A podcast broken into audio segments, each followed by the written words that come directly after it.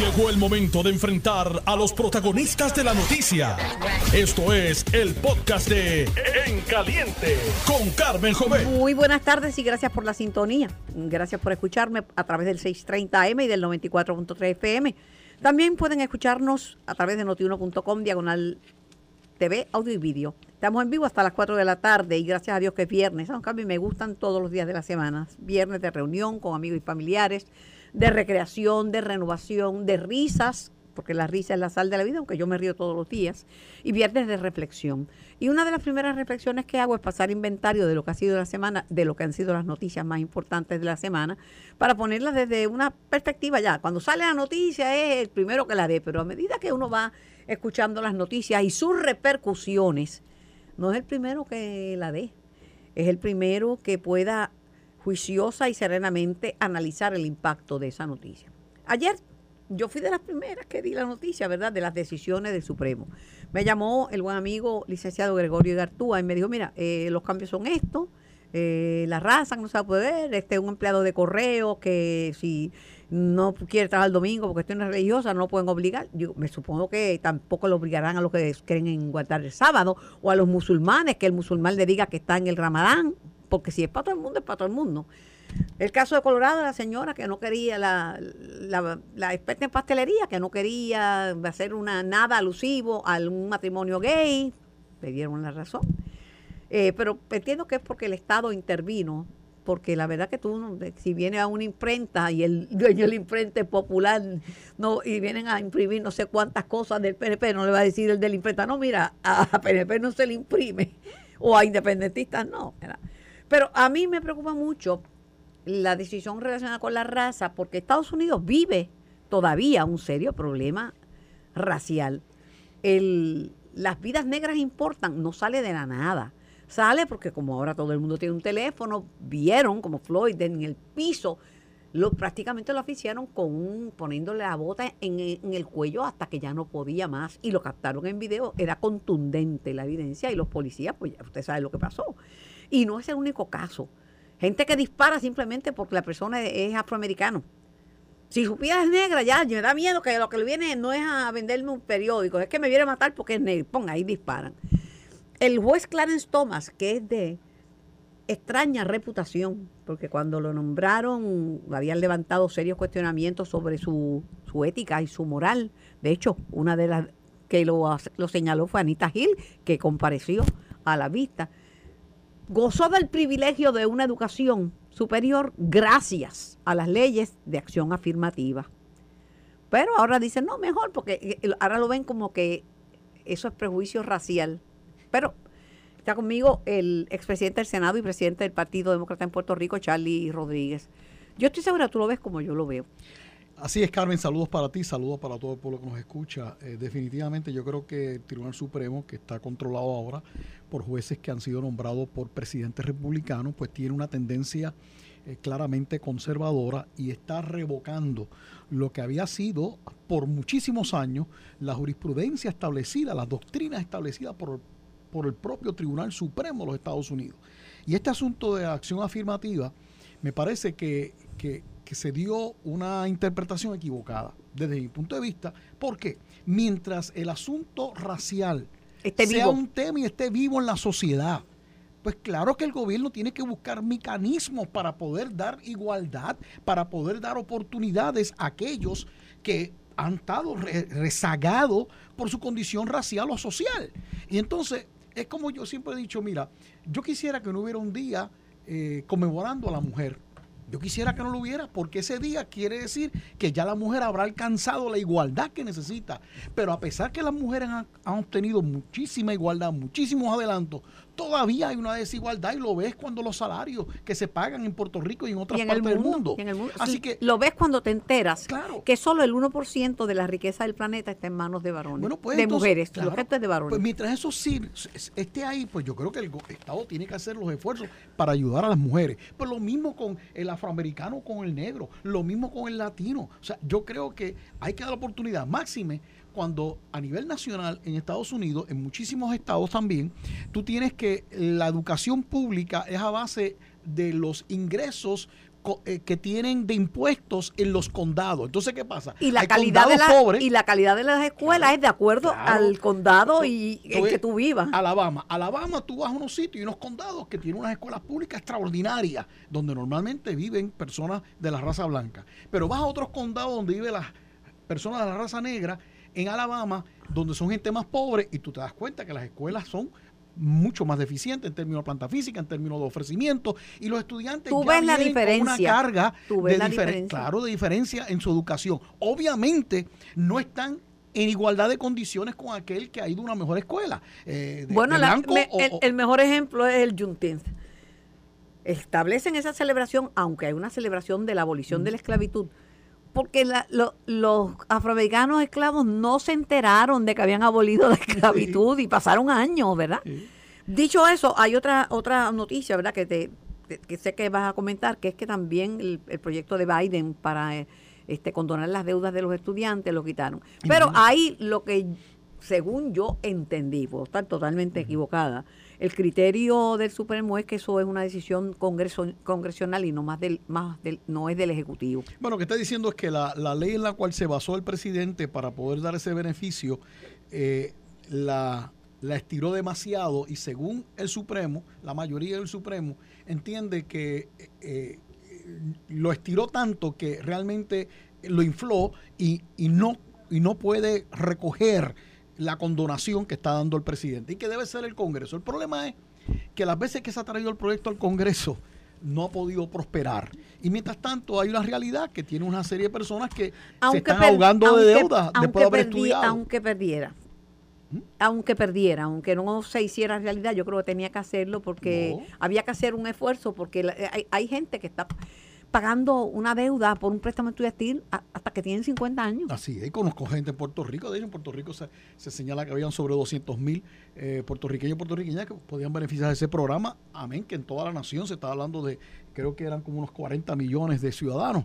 Así que esto es lamentable por un lado, pero quisiera ver al Congreso proactivo eh, aprobándolo para resolver esto una vez y para siempre, pero claro, ya el presidente ha señalado que está buscando mecanismos de ver cómo puede sino dar la condonación total como daba en esta ocasión, poder dar una ayuda para darle un alivio a estas personas que tienen que estudiar con miles de sacrificios, particularmente el pobre, porque el pobre tiene que, cuando es admitido a la universidad, eh, tiene que eh, pagarla, no tiene con qué, entonces hace préstamos, entonces luego termina a estudiar y esos préstamos duran por século y seculoro, porque lo primero tiene que pagar son los intereses y luego entonces que empiezas a abonar al principal.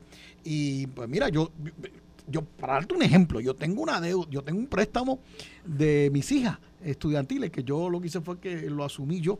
Eh, y todavía mis hijas se graduaron a principios de este siglo y sin embargo todavía yo estoy pagando el préstamo. pero yo lo seguiré pagando, ¿verdad? Porque yo no hubiera cualificado tampoco para los beneficios que dio el presidente. Pero lo que te quiero decir con esto es que no hay duda de que hay mucha gente que no pueden pagar, se están volviendo locos y yo creo que la mejor forma es condonar porque ya muchos han abonado bastante. Pues mira, y el presidente lo estaba dando era hasta 20 mil, si era una beca PEL, hasta 20 mil dólares, que son buenos, eh, de, de, condonación, o si era otro, eh, otro eh, préstamo que no fuera bajo, la, bajo la, el programa PEL, pues hasta 10 mil. Oye, son buenos. Ya pasó.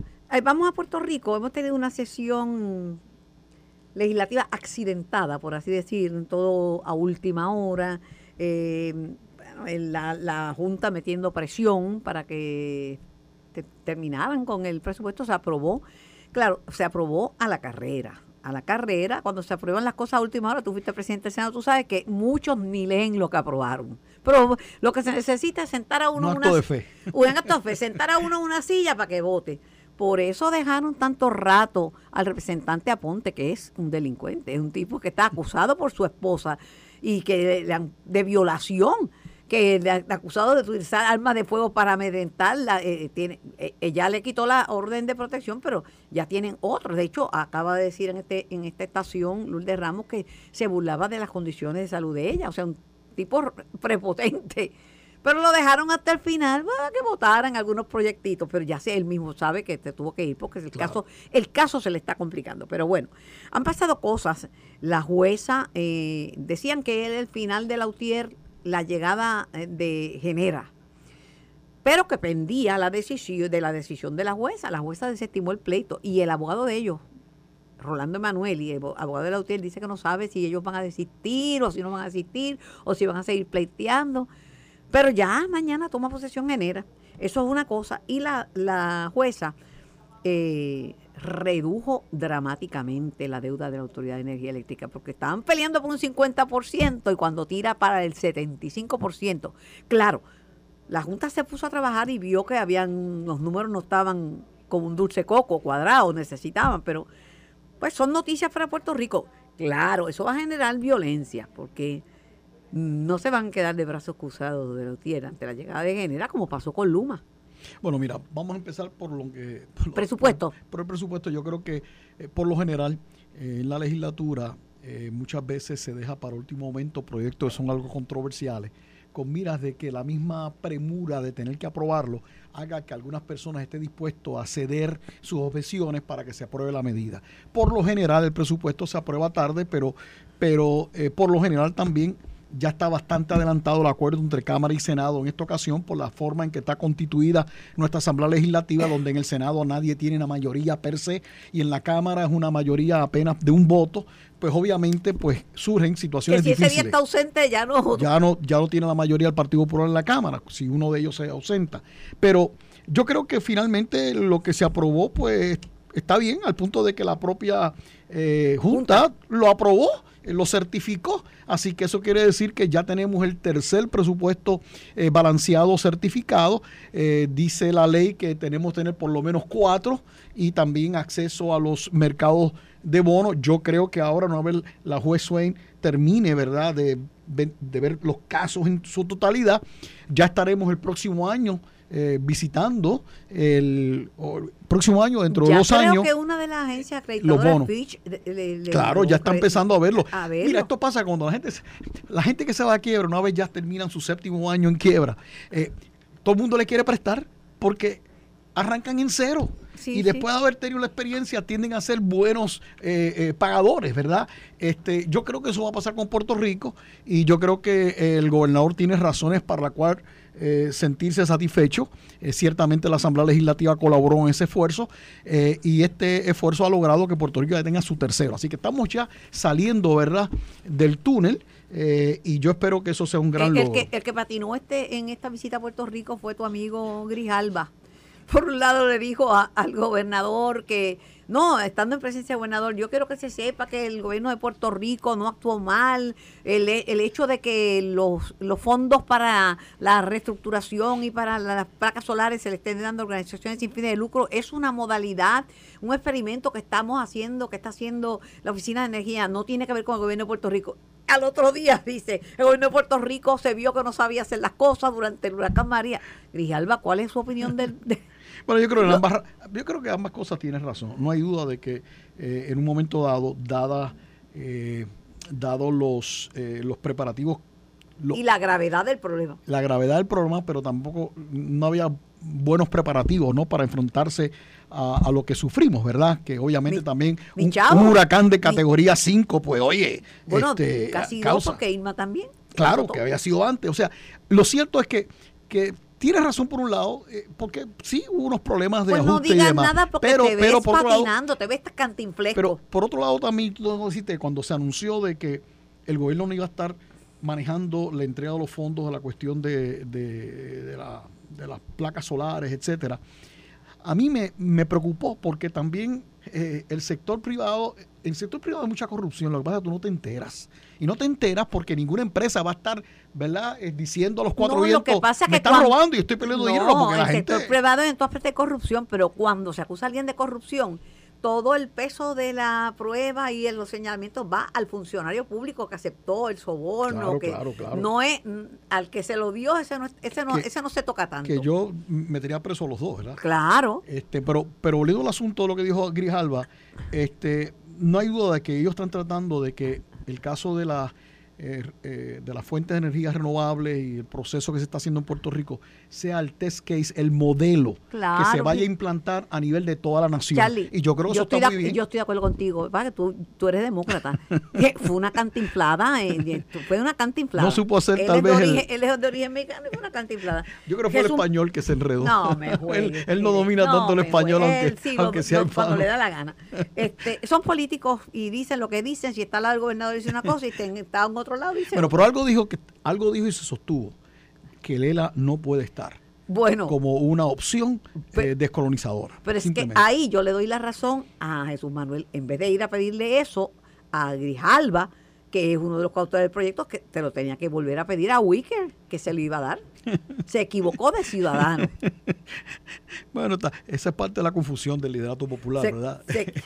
Se, equivocó de ciudadano, ¿eh? se pidió nada más. este Y claramente le dijeron que no, no puede estar. Y aparte de que eh, yo creo que eh, lo que se persigue en el Senado, que todavía no se ha radicado el proyecto, que se radique un proyecto similar. Y yo creo que la única dificultad que ha habido es porque Bob Menéndez ha señalado que tiene a una líder eh, que es boricua en la legislatura del estado de New Jersey, que insiste en que hay que dar, hay que incluir reparaciones a Vieques. Y yo francamente creo que el asunto de reparaciones, particularmente en el área de la salud, ¿verdad? Para el pueblo viequense y de Culebra, yo creo que es un asunto que debe atenderse y que debe atenderse por un proyecto separado. De hecho, hay un proyecto ya radicado y hay un compromiso de poder adelantarlo. Se suponía cuando se fue a Marina que se firmó ese compromiso entre Rosselló, padre, y, y el expresidente Bill Clinton, que la Marina se comprometía a limpiar y a resanar todo lo que es la contaminación y todo lo que afectaba al pueblo. Y luego eso pasaba entonces, una vez la Marina se fuera, o un tiempo luego, pasaba a manos de las agencias federales concernidas. Pero no, y ellas tienen que hacerlo. Pero lo cierto es, por ejemplo, la aprobación de los millones y millones que han asignado para un hospital en Vieques, eso es parte de ese compromiso. Esto, esto, otra cosa, esto es otra cosa que todavía había bombas en el, en el suelo marino. Y, eso todavía lo tienen que atender, pero, pero, han pasado. Lo que pasa es que cuando tú hablas de reparaciones allá, reparations. Eh, la gente eh, lo que piensa es, pues, el debate que ha habido, por tanto, perenne, de si tiene que darse una cantidad económica a las personas que fueron, eh, a los descendientes de aquellos que fueron esclavos durante una época. Entonces se vuelve un debate de dólares y centavos y, y ideológico. Y yo creo que el asunto de cualquier ayuda a Vieques, más allá de la que ya se haya podido legislar o esté reglamentada, tiene que ser un proyecto separado. Paso a otro tema, pero lo cierto es que la incidencia de cáncer y eso claro, es mayor que en otros sitios. Claro, y por eso hay que atenderlo.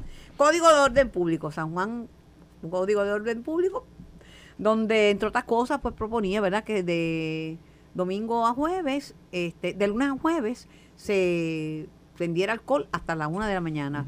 Y los otros días, de, de domingo a de viernes, a viernes a domingo, pues que se vendiera hasta las 2 de la mañana. Los vecinos de San Juan protestaron. El viejo San Juan son cuatro calles, si no puedes manejarlo como entonces manejas áreas más grandes, dice Vanessa Dros. Cuando se limita la prosperidad de los comercios, se afecta la economía del país. Pero, pero si el alcohol es una de las drogas que más muertes causa en, en Puerto Rico y en los Estados Unidos, pero pues mira, todos sabemos que cada vez que se levanta ah, el perdóname, el issue era en la calle Loíza, que hasta las 6 de la mañana uno veía gente todavía orinando en la calle y sentados porque estaban borrachos, porque vendían alcohol. Y otras cosas. Y otras cosas.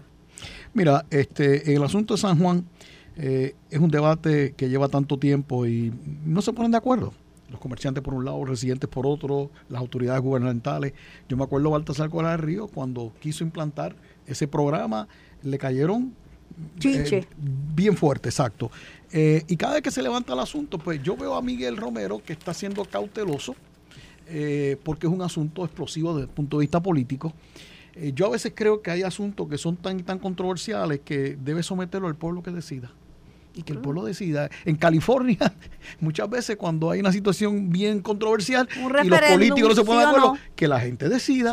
Y yo creo que el asunto de San Juan Peatonal o San Juan... Eh, el litoral o lo que quieran hacer, ¿verdad? Este eh, es un asunto que si no se pueden poner de acuerdo, pues las presiones son tantas y como en Puerto Rico estamos en el punto de que aquí no es el que tenga la razón, aquí es el que más grita. Pero el, que más grita, pero obviamente el comete grandes injusticias. Le, compete a, las pues organizaciones de ley y orden, que son los policías municipales, pues no hay suficiente efectivo, están tratando de hacer algo.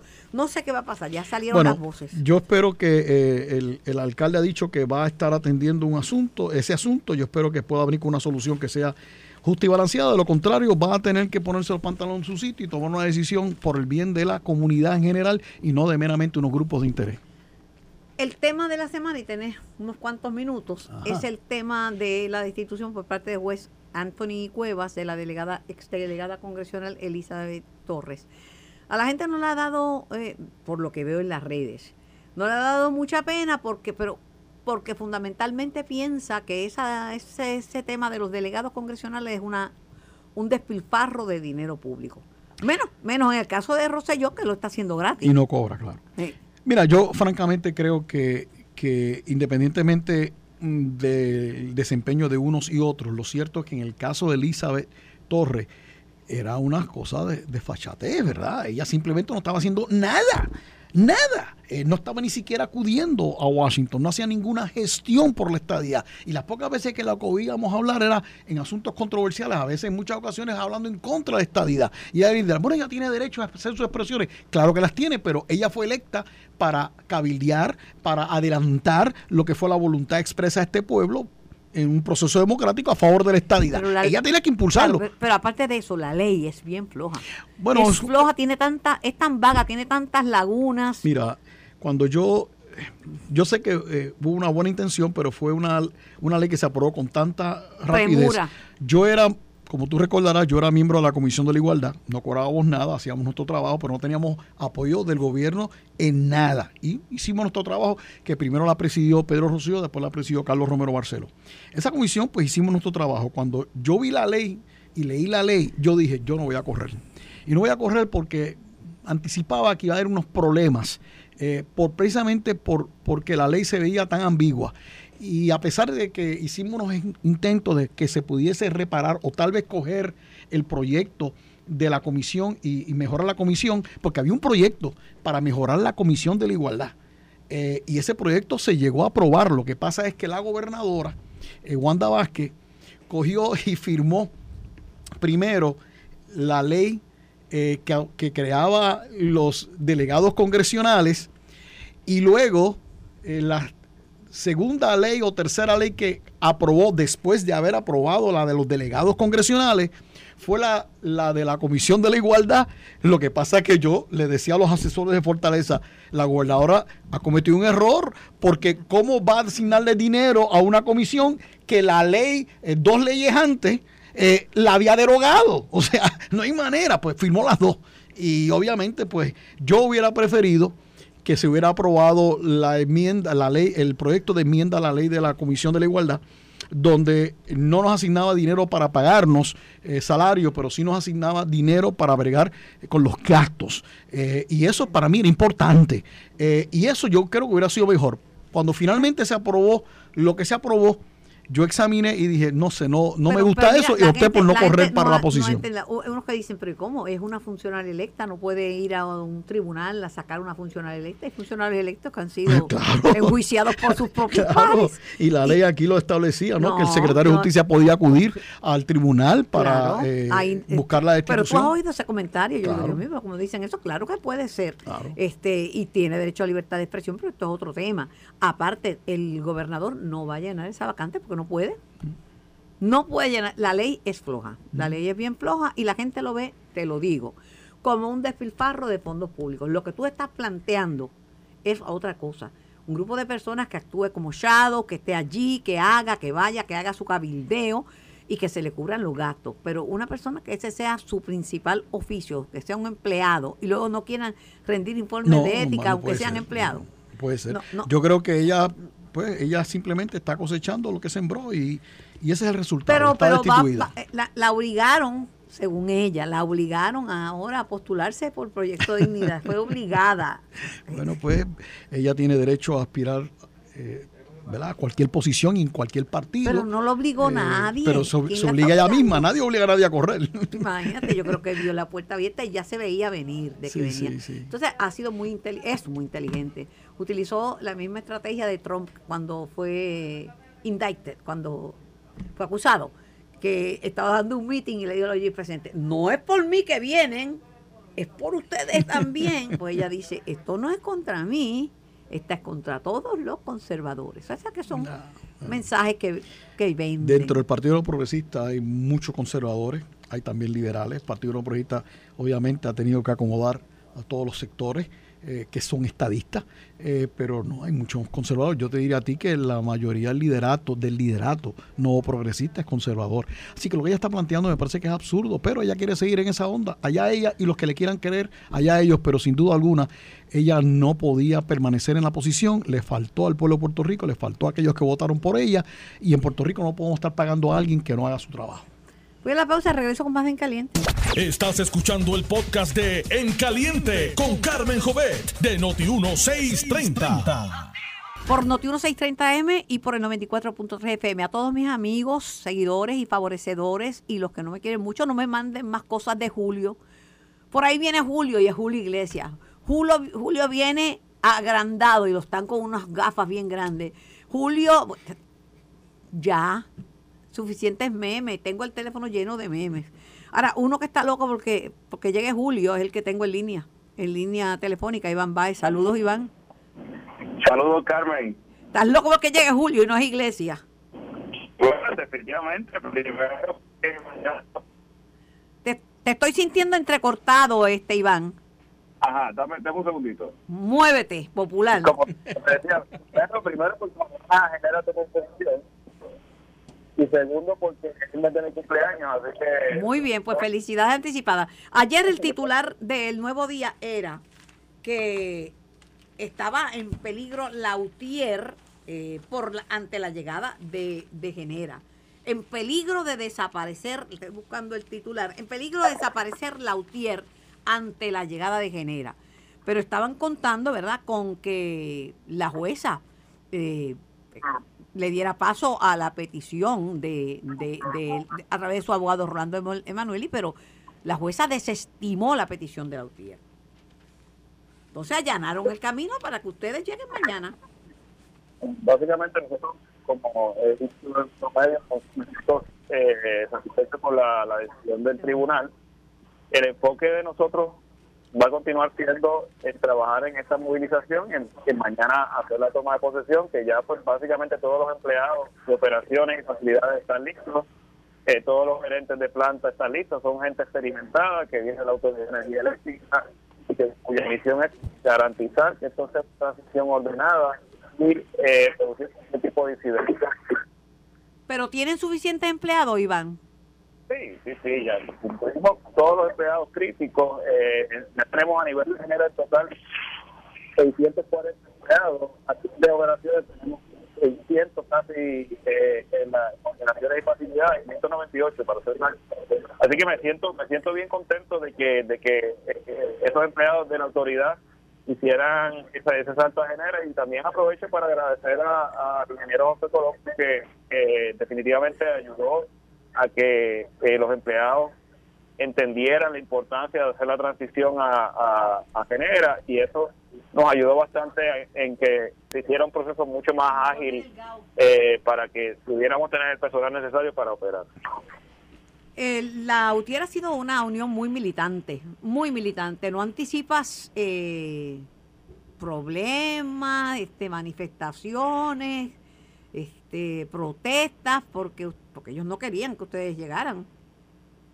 Bueno, hasta la fecha no, no tenemos conocimiento de eso, pero pues ciertamente eh, estamos en contacto con las autoridades, tanto estatales como federales, en caso de que ocurra algún tipo de situación, pues atenderla adecuadamente. Nosotros somos gente de diálogo, gente de puertas abiertas, pero queremos mantener el servicio eh, confiable para el pueblo, queremos bajarle la intensidad al debate de lo que es la energía en Puerto Rico y queremos que el pueblo de Puerto Rico empiece a ver esto como soluciones y no como problemas. Hay, que ver, porque el mismo día que la... creo que tú vives en un país equivocado. No, no estás entendiendo el país, porque el mismo día que la jueza Laura Taylor Swain aprobó el 75% como, como el, el, por ciento que, se le iba a conceder al pueblo de Puerto Rico en el caso de los bonistas este, y, y, de, y contabilizar las deudas no aseguradas, etcétera, etcétera que es más que bueno, imagínate que tú debas de 100%, te digan, no, dame el 25%, no, te vamos a condonar el 75%, eso es para arrancarle la mano. Hubo una protesta grandísima. No nos aumenten ni un centavo. Dos cosas no se pueden prometer. Que la luz va a aumentar uno o dos centavos o lo que sea, porque el costo, mientras sea con petróleo, eh, tú no controlas el precio del petróleo. Y la otra, el gobernador prometió no dejar sin luz por la transición de la Autoridad de Energía Eléctrica.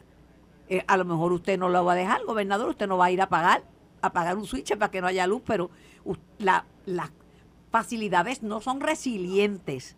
Y a ti te toca levantar una cosa que está en mala condición y que lo sabe el pueblo de Puerto Rico. Y, ese es el enfoque de nosotros tenemos que porque primero operar de una manera que, garantice mayor confiabilidad. Para eso hay que trabajar en un plan de mejoras preventivas de intercambio de componentes de equipo eh, la buena noticia, Carmen, es que 150 megawatts que está esperando el cuerpo de ingenieros en Palo y, y, la unidad de San Juan, eso va a ayudar, pero estamos haciendo una solicitud de 350 megawatts adicionales que eh, tanto el sector privado lo ha solicitado, el gobernador legislativo de eso y nosotros estamos a eso. Tan reciente como el viernes pasado tuvimos... Pero, pero si tú quieres una buena noticia, yo te voy a dar una buena noticia. Los que tenemos en nuestros techos placas solares aportamos 450 megawatts, que eso es el doble de lo que prometió este FEMA. Y te digo más, ¿tú sabes en cuánto yo reduje mi factura? En mil por ciento. De 1500, en, en, de, por ejemplo, en la de aquí, que eran como 704 dólares. Y en la de abajo creo que pago 300. De, de 1500. Ah, y siempre tengo luz, porque el combustible, que es el, el problema, eh, me, me, lo dan de cachete el combustible no pago nada y no ninguno OPEP decide. En el trópico el sol sale cuando le da la gana y se va, se pone cuando le da la gana también. Pues esa, esa es, esa es la, la, la, que más y más, más eh, personas se van a renovar, realmente eh, retirando las tengo problemas con tu señal, no te estoy escuchando. No, no te estoy escuchando bien, pero ya entendí tu punto de vista, porque no, no estoy no estoy escuchándote, no estoy escuchando a, a contra qué pena, tenía muy mala señal, pero entendí lo que es. Mira, para bajar la factura, para bajar la factura es un, movimiento y, y, incluso en los condominios, si en los condominios pusieran, en vez de comprar un mega generador de 500 mil pesos, que hay condominios que lo han comprado, llenaran el techo de placas solares, daba y sobra para las áreas comunales, ¿verdad? Las áreas comunes, pero lo que pasa es que cuando tengan que llenar eso y cuando tengan que comprar combustible para esos megageneradores, le van a mandar cada vez que lo llenen una factura adicional a lo que paga de mantenimiento de si tienes un apartamento de dos cuartos son 300 dólares adicionales. Porque eso es así. ¿A quién tú crees que va a pagar por el combustible? Bueno, siempre va a pagar el consumidor, termina pagándolo, pero en la medida en que podamos ir primero mejorando eh, las plantas de la Autoridad de Energía Eléctrica, eh, cambiándola, eh, utilizando obviamente la energía solar. Yo creo que eso va a ser un gran beneficio. Lo que ocurre es que hemos estado hablando hace tanto tiempo de ello y no es hasta ahora que realmente estamos viendo. Eh, y claro, Biden, ha y Biden ha aprobado mil millones de dólares para ayudar a las familias pobres y clase media baja poder obtener estos equipos, ¿verdad? Eh, a algunas, porque tienen que estar en la prángana. Claro, claro. Los criterios son bien, bien limitados. tienes el problema. No, pero de qué es bueno lo que está haciendo es bueno. El problema es que el, problema es que mucha gente pobre no son dueños de sus techos. Claro, no, no. Y tiene, que y tiene, que ser pero una mira, Charlie, no hay mal que dure 100 años, pero no hay, no hay cuerpo que lo resista. Eso que tú dices va a ser, y se están viendo los pasos para encaminar ese proceso, va a tardar 10 años. Sí. Ese es el problema. Pues mira, yo confío en que, que que si se hacen las gestiones adecuadas, y confío que se hagan, eh, va a ser menos de 10 años, pero, pero de pero acuerdo, va a tomar tiempo. es un proceso, claro. Ahora, claro, no proceso. pueden prometer que no va a subir porque después se lo van a sacar. Sí, va, a subir, porque mientras tú no controles el costo del combustible, yo puedo, a mí, yo puedo prometerle a la gente que si tiene un sistema solar no le va a subir el pago porque o lo coges en lease o lo coges en un préstamo o lo compras. Ya yo termino mi préstamo y pagaré cero. Y el combustible, busca el zafacón que dice ajuste por combustible, ahí es que están los costos Sí, ocultos. sí, sí. Pues eso, el sol es gratis. Eso yo sé que no, no me va a subir. Y que no va a haber apagones. Va a haber apagones porque el sistema no es resiliente. Y pasaron demasiado y demasiados años. No es que no quieran dar el servicio. Claro. Estos cambios son buenos. Ahora la gente no que no crean que son mágicos. Yo quisiera, no había comentado, pero eh, hace un tiempo atrás tú y yo hablábamos de la del tostón que tenía que resolver este la West Swain con el asunto de la deuda, ¿verdad? Pero te dije que apostaba a ella, que era una mujer firme, conocedora del derecho, experta en quiebras y con cara de póker. Es cierto, y yo te había dicho también de que yo entendía que al final ella iba a hacer el balance adecuado y iba a favorecer al pueblo de Puerto Rico. Eso yo lo dije, porque era- es que es muy difícil para una, un juez que le diga, "Oh, tú tienes que decir entre si ahorcas el pueblo de Puerto Rico o le das un beneficio. Y nos dio un gran beneficio, como bien tú señalabas, de una deuda de 100, tú decir que no tienes que pagar 75 y solamente 25, eso es un gran logro. Arráncale la Imagínate mano. tú. Y eso yo creo que va por, por buen camino gracias a ella que eh, se mantuvo firme eh, en eso y ayudó al pueblo de Puerto Rico. Y de ahí que yo creo que también esto va ayudando a que Puerto Rico pueda entrar al mercado de, de Pero, bonos. Yali, tú hablas como si que, hay una insensatez bien grande. Tú sabes que hay gente que dice que lo que hay es que empezar de nuevo y auditar la deuda porque no vamos a tener que pagar nada. No te rías Eso de es wishful thinking, eso es No, pero te lo digo, y gente- soñando con pajaritos preñados. Eso no va a pasar. Pero- Seamos realistas, yo creo que la juez lo ha hecho de yo lo he acuerdo. oído. Sí, sí, O- yo o- sé. No, he oído otras cosas. Que la pague Estados Unidos. Wow.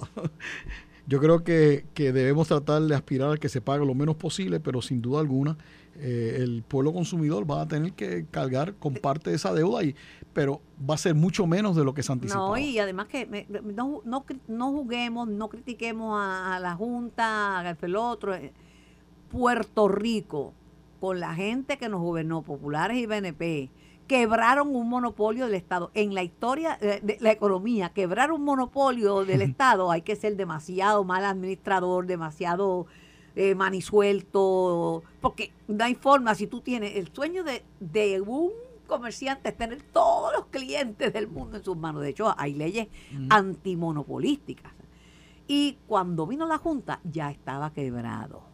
Estaba quebrado Puerto Rico. Yo recuerdo cuando decían que como la joya de la corona era la Autoridad de Energía Eléctrica, y entonces eh, todo el mundo quería trabajar allí, y el problema fue que... Porque pagaban mucho. Entonces, una de las cosas que yo me di cuenta en la autoridad con el tiempo fue eh, que obviamente la Unión tenía un gran poder y podía colocar y acomodar gente. Y había muchos parientes, o sea, ahí es- Se el papá llevaba al hijo, llevaba al sobrino, y yo decía, válgame Dios, eso parecía una empresa familiar. Eh, pero eh, se fue de las manos, eh, y se fue de las manos lo de el sistema de pensiones, o sea, fue mal administrado. Este, y también Pero eso es uno fue de los general, problemas no que tiene. no Claro, de la autoridad. claro, el sistema de pensión claro. de Puerto Rico fue mal administrado. Y, y La corri- única ocasión que se pudo darle dinero, que inyectó capital al sistema de retiro del gobierno de Puerto Rico fue cuando Pedro Rosselló fue gobernador con la venta de la telefónica, que medio billón de dólares, 500 millones de dólares fueron directamente a capitalizar el sistema de retiro de Alguien Puerto Rico. añora a la Puerto Rico Telephone Company. yo, a nadie. Yo me acuerdo cuando hablábamos de esa venta. No, que eso es un patrimonio. ¿Cómo que un chorre cable eso es un patrimonio? Deja No, eso. y- Y, imagina- oh, yo me acuerdo que llamar, a veces llamar de San Juan a Ponce era más caro que llamar de San Juan a Nueva York. O Era, sea, era, era, la era isla, era llamada isla, era un problema. Era Entonces, ahora hasta los muchachos, hasta los nenes en la escuela tienen celular y, las y puedo llamar a, a- a todas partes de Estados dame Unidos. Un, dame un comentario sobre esta noticia que salió hoy. Sí. La Oficina de Contraloría General, o sea, que le dicen el GAO, General Sí. Accounting Office, destaca la reducción hasta ahora de un 55% de la deuda pública de Puerto Rico. GAO autorizó su, infor- eh, su informe y lo describió como un paso significativo en la recuperación de la crisis fiscal de eh, la reducción de un 55% de la deuda pública puertorriqueña que se ha conseguido por medio del proceso de reestructuración reglamentado por la ley promesa. Y que fue adoptada hace siete años. De la deuda de 63 mil millones, que no es cáscara de coco, 63 mil millones que se han reestructurado sin incluir los ajustes pendientes de la Autoridad de Energía Eléctrica y la Compañía de Fomento Industrial, el gobierno de la isla ha quedado con obligaciones financieras que alcanzan los 28.600 millones. Una reducción dramática, claro. Según la, la, actualización del informe delgado sobre las deudas públicas de los territorios estadounidenses, el análisis refleja que los cinco territorios estadounidenses padecen de lo mismo restricciones económicas para crecer y planes insolventes. En cuanto al gobierno de Puerto Rico, la reestructuración de la deuda representa que el servicio de la deuda, el pago anual de intereses y principal, ha quedado de cara al 2049, al 2049, eh, en 1.150 millones anuales, lo que es menor, cayendo del 25% de los ingresos antes de promesa a 6.1 en 2022. Ese es el informe en términos generales del GAO. Y ese informe eh, estoy seguro que se redactó antes de que se hubiese aprobado el presupuesto. Sí, sí. Que este tercer presupuesto balanceado también abona a que vamos por el camino correcto, saliendo del túnel, eh, para que Puerto Rico pueda tener un presupuesto eh, que, que, lo mantenga balanceado, pero sobre todo que vamos llegar a los, eh, a los mercados de bonos para poder tomar prestado para obra permanente, obra permanente que sea de beneficio y que produzca eh, mayor desarrollo económico. Así que esa, esas son buenas noticias. Eso del GAO es excelente. Esa es una agencia eh, federal del Congreso que se le tiene mucha, mucho respeto, tiene una reputación extraordinaria y eso lo leen los inversionistas o inversores en los Estados Unidos y el mundo entero. Así que eso son buenas noticias para Puerto Rico. Los inversionistas se van a asustar también, porque cuando sepan que de los bonos el que dio 100 va a recibir, eh, este, el que, al que le deben 70 le van a dar del 20. Pero como te decía a ti, Carmen, cuando las personas salen del proceso de quiebra, aparece, quien aparece los, eh, la gente que quieren darle prestado porque saben que esta persona empiezan en cero y, que haber pasado por la experiencia de la quiebra van a pagar y van a hacer las cosas mejor que definitivamente lo hicieron antes. Mira, MIDA, y esto es un tema importante y quiero escuchar tu opinión, ¿verdad? MIDA eh, siempre anuncia la radiografía del consumidor, que si los más que gastan son los baby boomers, que si el costo en los supermercados está bien elevado, la guerra nos ha afectado muchísimo, este, la cadena de suministro está alterada. Ellos están medios agallados, medios no, full agallados porque ninguno de los partidos, ni el Partido Popular ni el PNP, le quitó el, impuesto al inventario. Que eso, ellos siempre dicen que es una de las cosas que más encarece lo, lo pues total, lo pagamos nosotros. Eh, y estaban en medio de la radiografía del consumidor eh, hablando de un PAC, Political Action Committee, Comité de Acción Política de los Empresarios el Comité Democracia es Prosperidad ya ha levantado sobre medio millón de dólares. Ellos van a apoyar pues, los que los no tienen límite de recaudos. Eh, el Super PAC está encabezado por Manuel Reyes, vicepresidente de la Cámara de Mercadeo, Industria y Distribución. Y ellos van, no sé, no sé a quién van a apoyar. Eh, pero el no, este, aquí en este PAC no tienen que ver con el estatus una de las situaciones que afecta el desarrollo económico y lo puedes ver eh, es por aún en los informes delgados es la situación colonial la situación colonial porque no tenemos una economía sustentable. Tú ves las peregrinaciones de rodillas para el Medicaid para esto para lo otro eh, para los fondos federales yo creo que está bien que tengan su PAC pero Mira, que en no el, toquen el tema. Los cambios que yo he visto en el Congreso de Estados Unidos y en otros círculos de, opinión importante a nivel nacional, es que han llegado a la conclusión de que Puerto Rico no va a poder prosperar y tener un desarrollo económico sostenido mientras persista la colonia. Y esto es una realidad. Mira la historia de la humanidad donde ha habido coloniaje. Esos países que han estado... claro, Puerto Rico es la, colonia más antigua, pero las colonias jamás podían tener un desarrollo sostenido y jamás podían equipararse con la metrópoli. Es cuando ha ocurrido o la separación, en algunos casos, y en otros casos la integración, donde hemos visto ese progreso económico. Y Puerto Rico no es excepción. Y ese informe de Gau te lo menciona, porque te habla también de los otros territorios, que todos los territorios padecen de lo mismo. ¿Y cuál es lo mismo? ¿Cuál es el denominador común? El coloniaje. Bueno, pues decir ellos que no quieren entrar al estatus, pues muy bien. A mí la única preocupación que tengo es que yo siempre eh, resistí y, no me simpatizó en lo absoluto la decisión del Tribunal Supremo, en aquel caso de Citizens United, donde abrió la puerta para que vinieran gente a levantar dinero y a, no tener que informar y, hacer los, los, grupos de forma ilimitada. ¿Por qué? Porque entonces se convierte, eh, los, los oficiales electos se convierten entonces en eh, en víctimas, por así decir, eh, eh, presa fácil de aquel que viene víctimas y beneficiarios. Bueno, también, también. Y de todos los partidos, porque aquí, obviamente, de todos los partidos, porque aquí hubo sindicatos que le dieron ayuda a candidatos del partido de Victoria Ciudadana. El sindicato puertorriqueño claro, de Ah, y a Betito, Márquez, y a, Betito Márquez, alcalde de, tu, de, tu, de, tu, partido. Pues, le dieron también, sí. Y, creo que al hijo. Claro, y, y, y yo digo, bueno, ¿Cómo tú vas a criticar eh, que otros reciban dinero cuando ya tú estás también recibiendo? O sea, y esta creación de este comité, pues me parece que aunque pueda tener propósitos loables, lo cierto es que eh, es un problema que va a hacer que cada día los eh, oficiales electos estén respondiendo a grupos de interés por las contribuciones políticas que le dan. Y eso es lamentable. Cuando yo fui presidente del Senado, yo, tú recuerdas que aprobamos lo que fue el proyecto de, eh, reforma electoral de aquella ocasión, donde había eh, el financiamiento público eh, para la candidatura a la gobernación. Este, y creíamos que era importante porque en la medida en que tú lo hacías de esa forma, evitaba que hubiera la, la, ¿verdad? la influencia indebida, porque hay alguna gente que te dan dinero que realmente creen en ti, hay otros que te dan dinero que quieren sacarte después algo. Esto no es todo, tú fuiste presidente del Senado. Uno de los asuntos que el comité pondrá sobre la mesa según Manuel Reyes, es el tema de los legisladores ciudadanos. Agregó que este modelo podría promover que los empresarios aspiren a escaños políticos al no tener que servir como legisladores a tiempo completo. Lo que hemos estado haciendo no nos ha funcionado. Esa es la explicación de Reyes acerca de las razones para crear el PAC. El objetivo es encontrar representación, o sea que ellos impulsar el o, correr o quizás financiar a un candidato independiente que sea... Siempre pueden apoyar a un candidato independiente. Lo que ocurre es que los legisladores, por la ley verdad que se aprobó, eh, no pueden recibir o solamente pueden recibir hasta cierto por ciento eh, aunque yo creo que esa finalmente ya lo eliminaron. Antes era creo que un 30 o 35% de ingresos exteriores, yo creo que eh, externos al, salario de, legislador, yo creo que ahora eso fue eliminado, reducido dramáticamente.